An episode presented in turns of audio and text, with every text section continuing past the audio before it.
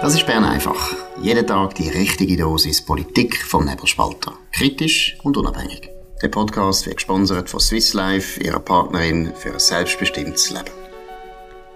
Ja, willkommen zu Bern einfach vom Donnerstag, 15. Februar 2024. Am Mikrofon der Janik Güttinger, ähm, irgendwo hinter Luzern. Hoi Janik. Salut Dominik. Und ich, Dominik Feusi, aus dem Hauptstadtstudio vis-à-vis vom Bundeshaus. Ja, heute noch so ein bisschen ähm, ähm, Medienmitteilungen aus dem Bundesrat offenbart. Asylstatistik 2023 ist rausgekommen. Im Jahr 2023 sind 30.223 Asylgesuche gestellt worden, 5.712 mehr als im Vorjahr. Das ist 23,3 Prozent mehr. Und im im laufenden Jahr rechnet das Staatssekretariat für Migration ebenfalls mit nochmal äh, rund 30.000 äh, Gesuchen. Das wäre, also plus minus 3.000 schreiben sie dann noch so in Klammer hinten dran. Das äh, heißt aber, die ganze Geschichte geht so weiter wie bisher. Ja, das, das haben wir ja schon gewusst, dass äh, ähm, die Asylzahlen ein bisschen im Höhenflug sind. Das ist ja nichts Neues. Jetzt haben wir einfach die Übersicht über das ganze Jahr und ja, das ist insgesamt eine Zunahme von fast ein Viertel. Das ist relativ hoch. Ähm, was da natürlich noch nicht eingerechnet ist, das sind alle Ukrainerinnen und Ukrainer, die in der Schweiz sind, das, die, die vom Schutzstatus S profitieren. Das sind ja auch noch äh, Flüchtlinge, die in der Schweiz sind. Äh, wenn man das zurechnet, dann, ja, dann summiert sich das schnell mal ein bisschen auf. Interessant sind noch so ein bisschen die Aufschlüsselungen nach Ländern. SEM schreibt, dass insgesamt in Europa Gesuch von türkischen Staatsangehörigen äh, angestiegen ist. Äh, und zwar hat sie sich verdoppelt, von etwa 50.000 auf 105.000 Personen. Ähm, auch in der Schweiz äh, haben äh, 2000 äh, Türkinnen und Türken mehr Asyl äh, gesucht, äh, nachgesucht als im Vorjahr 2022 ich muss sagen, natürlich ist es, das Leben in der Türkei nicht lustig, und, ähm, aber äh, es, auch da es sind natürlich wesentlich äh, wirtschaftliche Gründe. Das schreibt SEM nicht, es schreibt es aber bei zwei anderen Ländern, nämlich bei den Asylgesuchen aus Marokko und Algerien. Dort steht, diese verlassen ihre Heimat meistens aus wirtschaftlichen Gründen. Ihre Aussicht, in einem europäischen Land Schutz zu erhalten, ist äußerst gering. Ähm, äh, ich habe jetzt die Rückführungsquote nicht gerade da, aber die Tatsache ist ja ein bisschen, dass äh, die dann gleich können am Schluss da bleiben Und das dritte Land wird noch erwähnt in der Medienmitteilung, die ich euch unten dran verlinke. Im Juli 2023 änderte die Schweiz ihre Asylpraxis gegenüber Frauen und Mädchen aus Afghanistan. Das ist die berühmte Änderung, also die einzige Spur, glaube ich, wo Bundesrätin Elisabeth Baum-Schneider hinterlassen hat als Justizministerin. Und ähm, äh, in der Folge stellten rund 1800 afghanische Staatsangehörige mit einer vorläufigen Aufnahme in der Schweiz ein erneutes Asylgesuch. Und die meisten von ihnen hielten sich zu diesem Zeitpunkt bereits seit mehreren Jahren in der Schweiz auf. Also die Asylpraxisänderung, die führt faktisch dazu, dass Leute, die vorher kein Asyl bekommen und eigentlich hätten sollen zurückgehen, aber man hätte sie nicht können zurückschaffen wegen dem Non-Refoulement-Prinzip wo eigentlich etwas mit dem Zweiten Weltkrieg zu tun hat, dass die eben faktisch dann können trotzdem da bleiben und Asyl überkommen. Genau. Ähm, ja, und spannend ist eben auch, für das neue Jahr rechnen wir ja mit, äh, mit zusätzlichen 30'000 Asylgesuchen und das ist spannend, das sagen jetzt auch, du hast gesagt, viele kommen aus der Türkei, ähm, da schreibt Sam, es ist spannend nachher zu beobachten, also wo die nachher weiterreisen, die Flüchtlinge, die jetzt in der Schweiz sind, ähm, weil die bleiben die meisten ja nicht in der Schweiz, die wollen zum Teil noch weiter und gerade scheinbar mit den Flüchtlingen aus der Türkei stellt sich die Frage äh, insbesondere. Ja, und dann, ähm, man sieht in der Medienmitteilung auch noch, wie wichtig dass der Familiennachzug und Geburten sind. Ähm, also man redet dann von Primär- und Sekundärgesuch. Letztlich, das ist einfach, man muss, man muss wissen, dass letztlich haben wir äh, so, so ähm, Faktoren, die dazu führen, dass Leute einmal kommen. Und dann, ich kann nicht anders, es kommt bei mir halt gleich der Eindruck auf, äh, man kann dann sowieso bleiben und dann kann man noch die Familie nachziehen, man tut noch, noch, ähm, äh, man tut sich, äh, es, kommen noch Kinder auf die Welt, das führt auch dazu, dass man eher nicht kann zurückgeschafft werden und so weiter. Es ist einfach, es ist einfach ein grosses Mess, habe ich ein das Gefühl, ein grosses Durcheinander und vor allem das Versprechen von der Asylpolitik. Wir wollen das Land sein für Menschen, die persönlich verfolgt sind. Und das, das, die sollen bei uns Schutz bekommen. Aber wir wollen nicht ein Zuwandererland sein, wo Leute kommen, die wirtschaftlich eine bessere Zukunft suchen. Ich sage es jetzt ein bisschen brutal, auf Gefahr hin, dass man das auch brutal findet. Ähm, wer eine wirtschaftlich bessere Zukunft will, der soll das in seinem Land erarbeiten, indem er unternehmerisch tätig wird und so weiter. Ähm, das ist auch, äh, gibt es auch Statistiken dazu, dazu, dass das der beste Weg zum äh, wirtschaftlichen Aufstieg ist von einzelnen Personen, aber auch von ganzen Ländern. Ja, und dort fällt auch das Argument, dass äh, unsere Immigration ja auf äh, Fachkräfte aus, ausgelegt ist und dass wir die Immigration, die Zuwanderung brauchen für unseren Fachkräftemangel. Das zerkehrt genau an dem Fakt, weil die Leute, eben wie du sagst, Kinder mitziehen, wo, wieder, äh, wo, wo es wieder mehr Lehrer braucht, es braucht wieder mehr äh, Angestellte im Gesundheitswesen und, und das braucht wieder mehr Fachleute. Also das ist eigentlich, genau die, die, der Fachkräftemangel wird eigentlich durch die Zuwanderung zu einer ewigen Spirale, wo eigentlich gar kein Problem löst. Und das Gleiche gilt auch bei der Altersvorsorge, weil die Leute die, die zahlen zwar kurzfristig vielleicht ein, mehr in die AV und zwischen die Altersvorsorge, ähm, aber langfristig kommen auch die in die Rente und beziehen dann eine Schweizer Rente, ob es jetzt hier in der Schweiz ist oder im Ausland, ähm, die zahlen wir gleich aus. Das ist ein gutes Stichwort für den heutigen Spot, den wir haben, nämlich zu den Abstimmungen am 3. März. Äh, wer vielleicht immer noch nicht weiß, dass man muss ähm, die Renteninitiative der Jungfreisinnigen annehmen und die 13. AHV-Rente äh, ablehnen, der soll jetzt gut zuhören. Am 3. März stimmen wir über zwei Vorlagen ab. Die Renteninitiative der Bürgerlichen und die 13. AHV-Rente der Gewerkschaften. Hallo zusammen, ich bin Melanie, 25 und setze mich dafür ein, dass meine Generation kein Schuldenberg überlassen wird. Und ich bin Maya, ich bin 73 und wette, dass meine Enkel auch noch eine Rente bekommen. Wir leben immer länger und die Geburtenrate sinkt. Machen wir so weiter wie jetzt, braucht es laufend höhere Steuern. Genau darum will die Renteninitiative das Rentenalter an die Lebenserwartung binden. Das schafft Gerechtigkeit für alle Generationen. Darum stimmen auch Sie am 3. März Ja zur Renteninitiative. Die nächsten Generationen werden es Ihnen danken. Ja, ähm, ist ein gutes Stichwort auch ähm, für die, die noch tiefer in die Materie hinein. Ich habe von unsere Federal aufgenommen mit dem Daniel Lampard. Das ist der langjährige Zentralsekretär vom Schweizerischen Gewerkschaftsbund und Chefökonom. Einer der brillantesten Köpfe auf der linken Seite, wobei er im Gespräch mich dann sofort korrigiert hat. Also er sieht dann also nicht links. Er ist einfach auf der Seite der einfachen Leute. Von der, er ist immer mit dem Schreinermeister gekommen, wo er offen, äh, nicht, nicht Schreinermeister, mit dem Schreiner natürlich, wo er vertreten und so weiter. Eine, eine spannende Diskussion gewesen. Ich finde es immer, ich finde es immer gut und das gehört auch zum Nebelspalter. Wir reden, diskutieren mit allen. Er hat dann am Schluss auch gesagt, das ist ganz toll, wie ich ihn ständig ausreden lasse. Ich habe schon Nerven, den politischen Gegner so zu Wort kommen lassen. Ja, nein, so sind wir Bürgerlichen eben.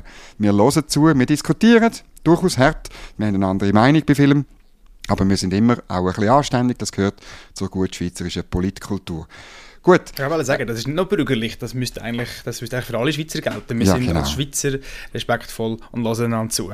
Genau. Janik, du hast es natürlich verbunden.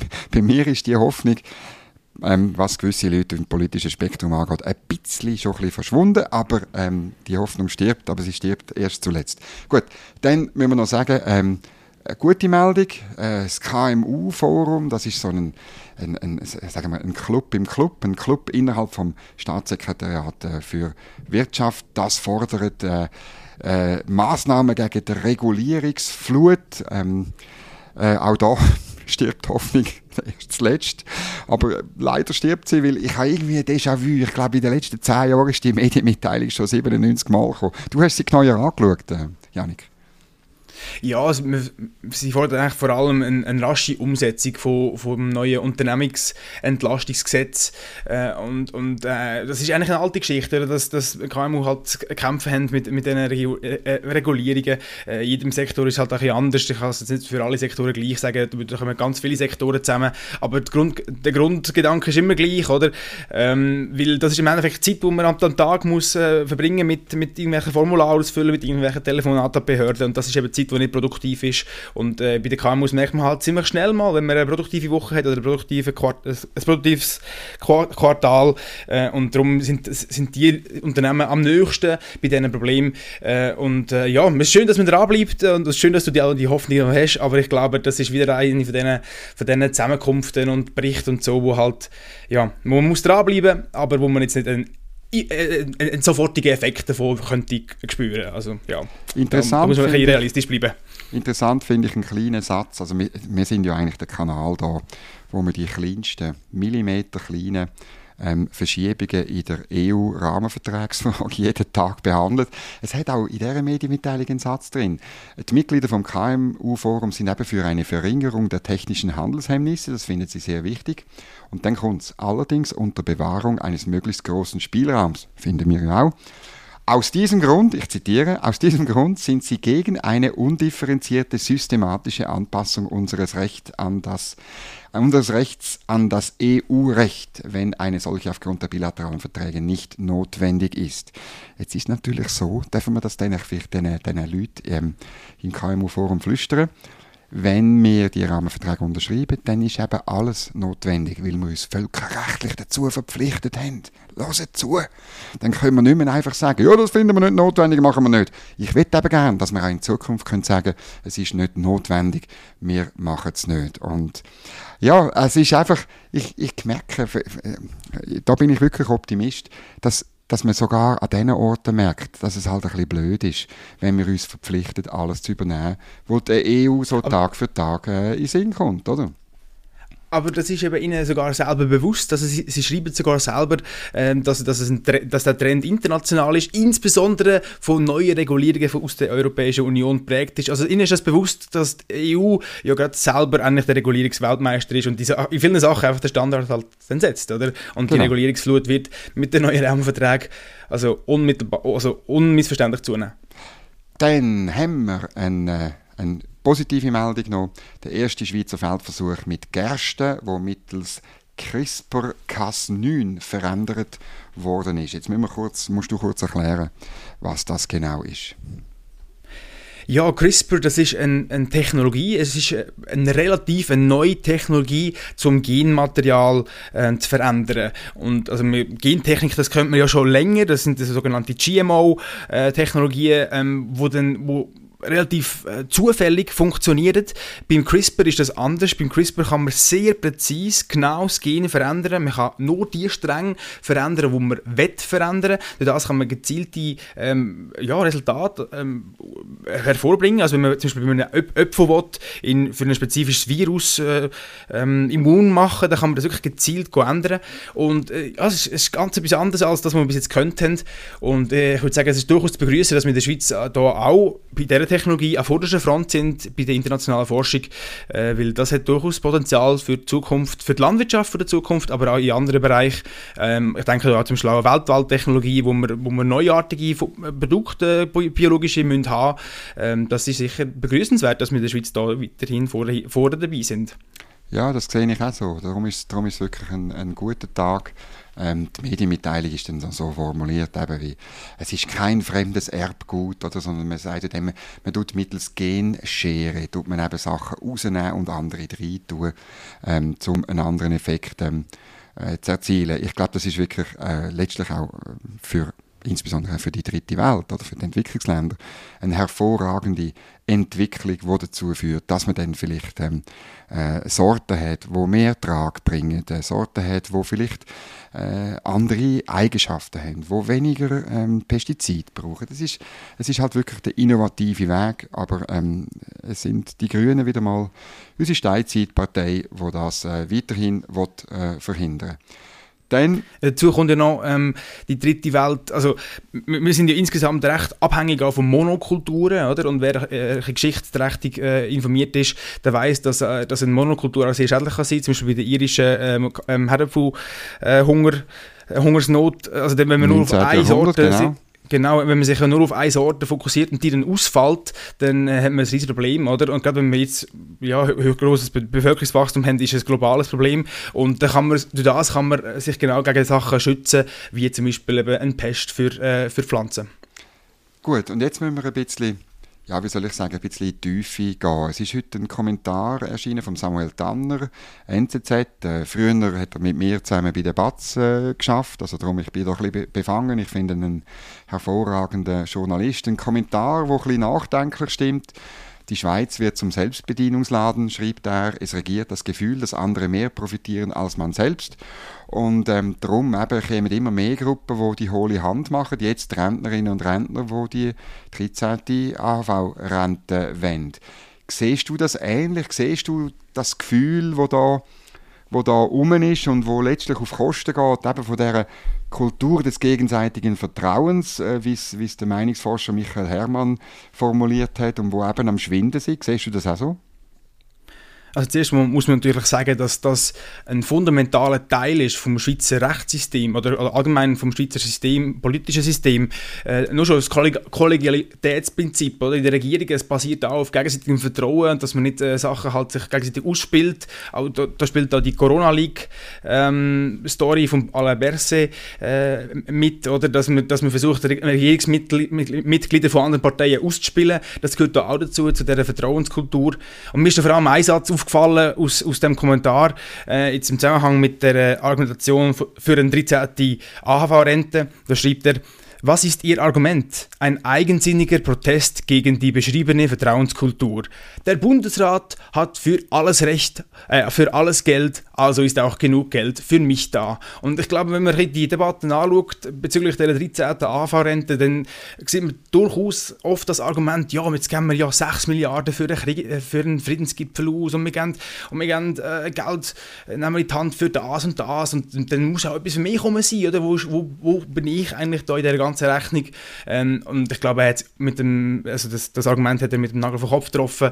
Ähm, ich glaube, wenn die 13. Jahrverrente beim Volk durchkommt, dann kommt sie wegen so einem Santimo durch.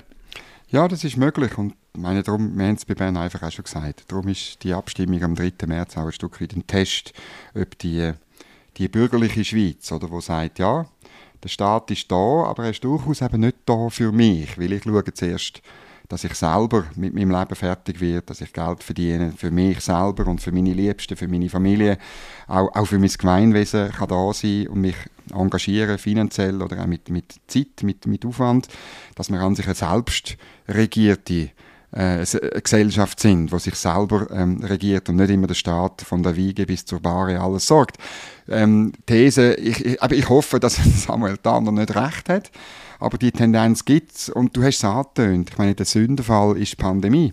In der Pandemie kann ich mich gut erinnern, oder wie wie ähm, äh, zuerst hat man irgendwelche Maßnahmen verhängt und dann selbstverständlich ist jede von den Maßnahmen betroffenen Gruppen sind da in Bern gekommen und haben gesagt, ja gut, aber jetzt wollen wir Geld sehen und zwar wollen wir nicht irgendwie 20 Millionen sehen, sondern 20 Milliarden wollen wir sehen. Und man hat das Geld auch gesprochen. Die Kritik von Uli Maurer in der letzten Zeit ähm, äh, geäussert, trifft natürlich den Nagel, den Nagel auch auf den Kopf, oder? Also wie gesagt, man hat das Geld einfach mit beiden Händen zum Fenster rausgeschmissen und man hat gar nicht geschaut, ob die Wirkung wirklich im Ziel da ist. Das ist der Sündenfall. Das führt dass ich finde, das könnte man noch ein bisschen mehr betonen. es kommt vor im, im Kommentar von Samuel Tanner, man könnte es noch ein bisschen mehr betonen. Das ist der große Sündenfall. Und jetzt müssen wir schauen, dass ähm, die bürgerliche Schweiz bestehen bleibt.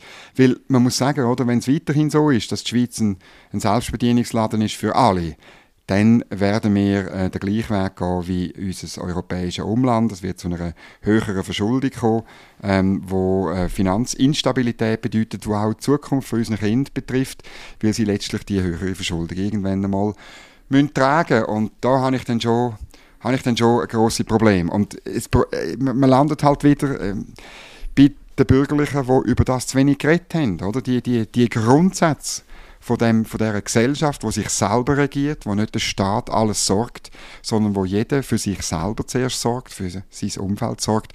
Und erst dann, wenn es nicht anders geht, das ist auch der Grundgedanke der Verfassung, ähm, erst dann kommt der Staat zum Zug. Das muss man halt auch wieder, immer wieder äh, reden davon und, und davon erzählen, damit die Leute sich dessen bewusst werden. Ja, und es geht im Endeffekt hat es Auswirkungen bis, also bis in unsere Debattenkultur in unsere, in unsere äh, politische Kultur rein, wie man miteinander Kompromiss findet. Äh, geht es dann in, in dem politischen Kampf nur darum, dass man seine Interessen durchdrückt, äh, mit allen Mitteln vielleicht am Schluss sogar.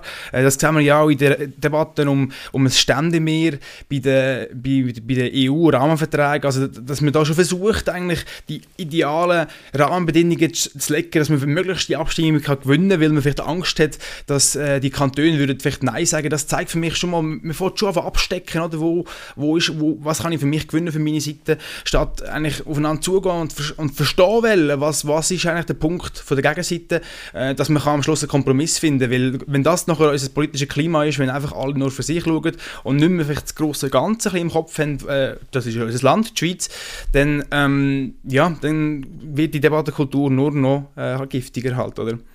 Ja, Debattenkultur ganz speziell ist auch bei den Kommunisten.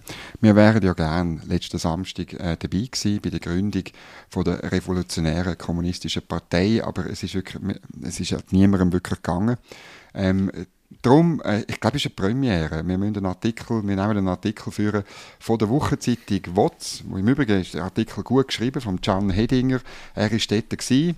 Äh, der Titel ist «Twinten für Lenin», weil ihm ist aufgefallen, überall haben sie so Twint-Codes gehabt. Das ist, bei dieser, bei dieser Partei, revolutionär-kommunistischen Partei, geht es vor allem darum, Geld zu sammeln.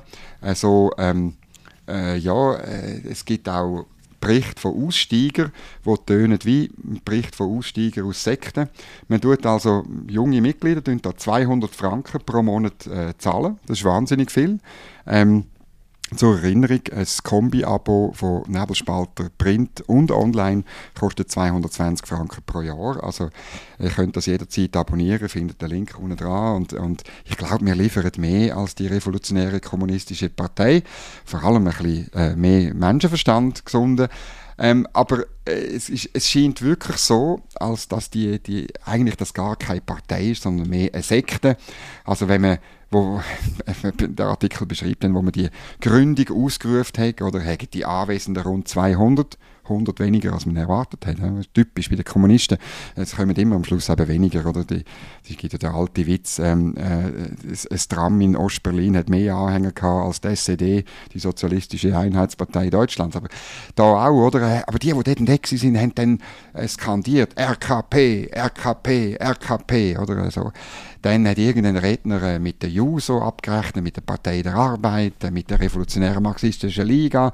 Die sind alles viel zu reformistisch und so.